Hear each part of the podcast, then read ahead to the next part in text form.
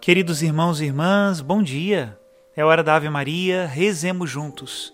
Em nome do Pai e do Filho e do Espírito Santo. Amém.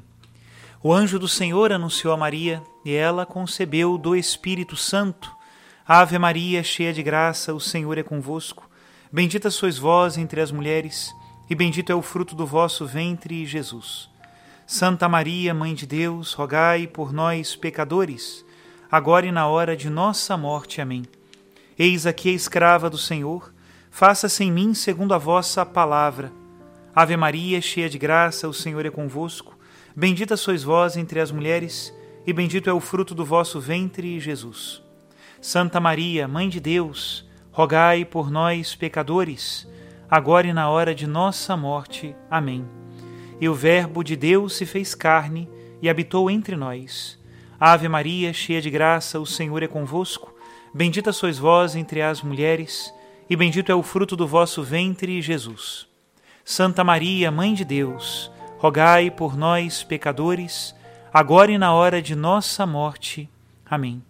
Rogai por nós, ó Santa Mãe de Deus, para que sejamos dignos das promessas de Cristo. Oremos. Infundi, Senhor, em nossas almas a vossa graça, nós o suplicamos para que nós que conhecemos pelo anúncio do anjo a encarnação de Jesus Cristo, vosso Filho e nosso Senhor, cheguemos por sua paixão e morte de cruz à glória da ressurreição da carne, pelo mesmo Cristo nosso Senhor. Amém. Em nome do Pai, e do Filho e do Espírito Santo. Amém. Queridos irmãos e irmãs, passamos alguns dias aí sem a gravação da Hora da Ave Maria por assuntos diversos, mas também creio eu que por uma batalha espiritual.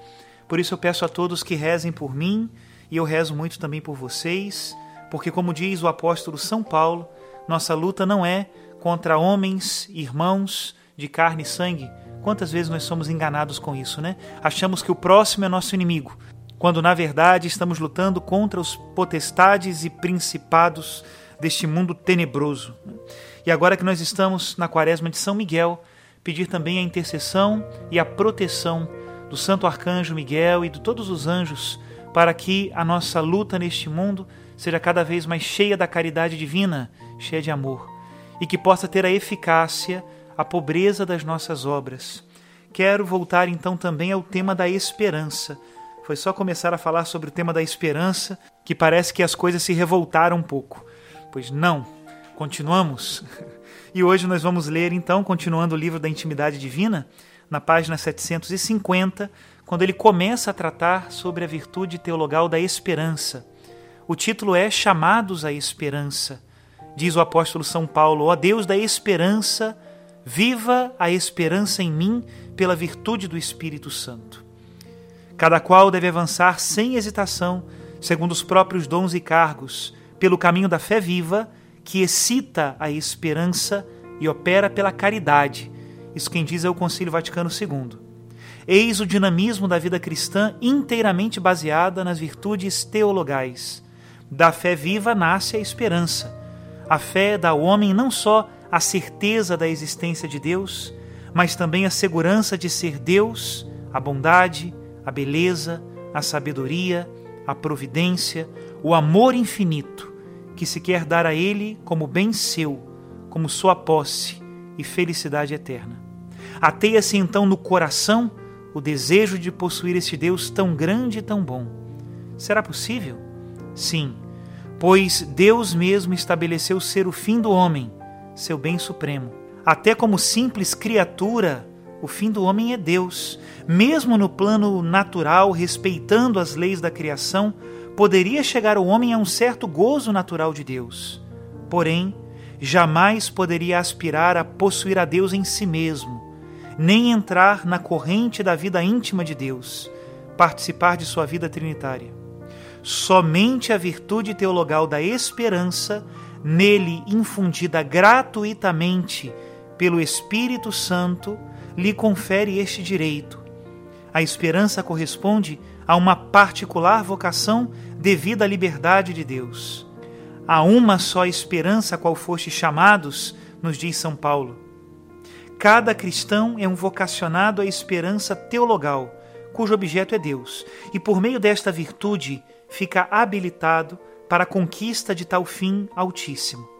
Maravilhosa condescendência de Deus, que criou o homem para si e o quis filho seu, e o tornou participante da natureza divina, justamente para poder ser objeto de sua esperança, fim último de sua vida, sua felicidade eterna.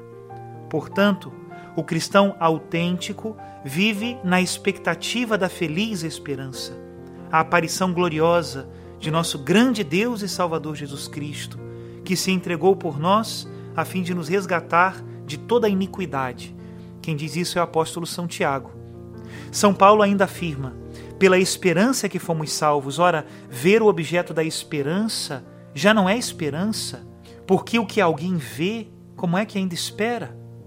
A salvação, a bem-aventurança eterna, a eterna posse de Deus são objetos da esperança exatamente porque ainda não estão em nossas mãos. Como o que se vê não pode ser objeto de fé, assim também o que se possui não pode ser objeto de esperança. O movimento da nossa esperança, também o da esperança puramente humana, faz-se tanto mais intenso quanto menos possuímos e menos satisfeitos estamos com o que já temos. Lá onde começa a posse, diz São João da Cruz, desaparece a esperança. Quando acumulada de bens terrenos, de comodidades, dos prazeres que estas lhe dão, fica a pessoa fechada à esperança dos bens eternos. Assim, quem se sente rico, suficiente sob o ponto de vista moral ou espiritual, está no extremo oposto da esperança. É o caso do fariseu do Evangelho. Nada tem a pedir a Deus, nada espera dele, ensoberbecido como está e satisfeito com a própria justiça. Somente quem, com alma de verdadeiro pobre, reconhece sua indigência espiritual, sua fragilidade e sua fraqueza moral, pode se abrir totalmente à esperança, contando com Deus para se salvar terreno fértil em que se desenvolve a preciosa semente da esperança teologal, a pobreza de espírito e a humildade. A Sagrada Escritura está cheia do grito de esperança que sai do coração dos pobres de Deus. Sou miserável e pobrezinho. Apressai-vos, ó Senhor, em vir a mim. Sois meu socorro e meu libertador, diz o Salmo 70. E ainda, que tenho eu no céu fora de vós? Na terra somente a vós desejo. Desfalece em meu coração e minha carne, mas a rocha do meu coração e minha esperança eterna é Deus. Salmo 73. Contar com as próprias virtudes e capacidades, esperar nos homens, nas riquezas e recursos terrenos, é ilusão, coisa sem consistência. Somente Deus, que acendeu no homem o desejo de felicidade infinita, satisfaz os mais profundos anelos do seu coração, que jamais pode ser saciado com os bens terrenos. Quem diz isso é o Concílio Vaticano II, Gaudio et Spes, número 41. E eu gostaria de terminar então a nossa meditação com uma palavrinha de São João da Cruz. Diz assim: Fazei, ó Deus, que em virtude da esperança eu me despoje completamente de todas as vestes e costumes do mundo tirando o coração de tudo isso, sem nada esperar do mundo, vivendo vestido unicamente de esperança. Dai-me erguer os olhos para olhar-vos, a vós só, sem esperar bem algum de qualquer outra parte. Como os olhos da escrava estão postos nas mãos de sua senhora, assim se fixem os meus olhos em vós, Senhor meu Deus, até que tenhais misericórdia de mim, que espero em vós. Dai-me fixar sempre em vós os olhos, sem ver outra coisa. Fazei-me não querer outra paga para o meu amor, senão vós só. Então vos agradarei tanto que alcançarei de vós tanto quanto espero. Até aqui a citação de São João da Cruz. Perseveremos, como diz aqui o nosso bispo Dom Luiz Antônio, nessa teimosa esperança que espera sempre em Deus. Que Deus abençoe a todos, em nome do Pai, do Filho e do Espírito Santo. Amém.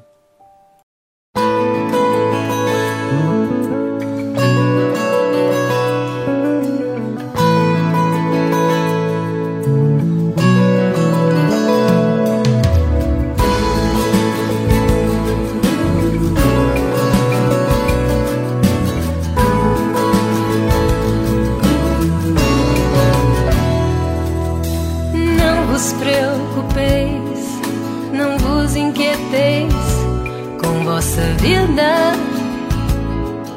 dizendo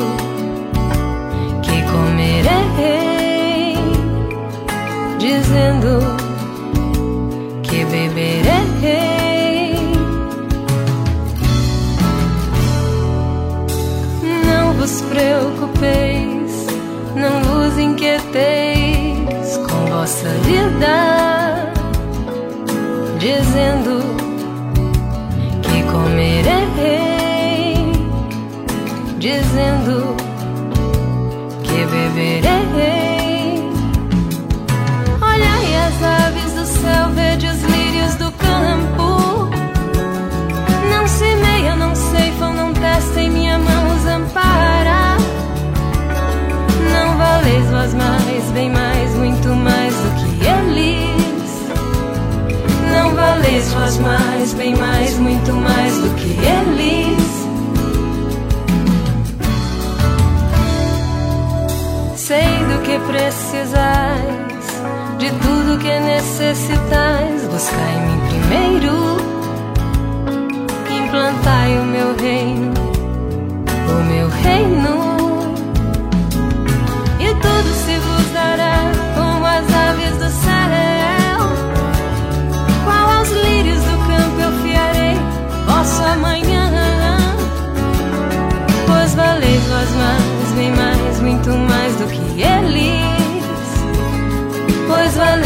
mais, bem mais, muito mais do que eles.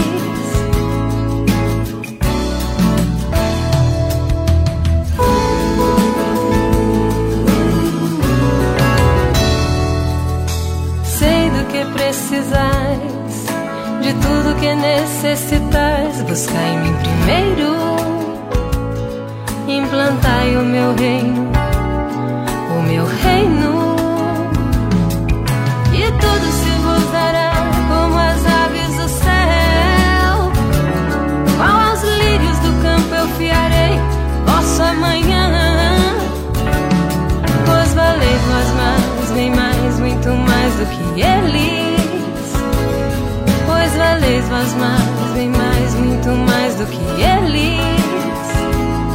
Pois valeis voz mais, bem mais, muito mais do que eles.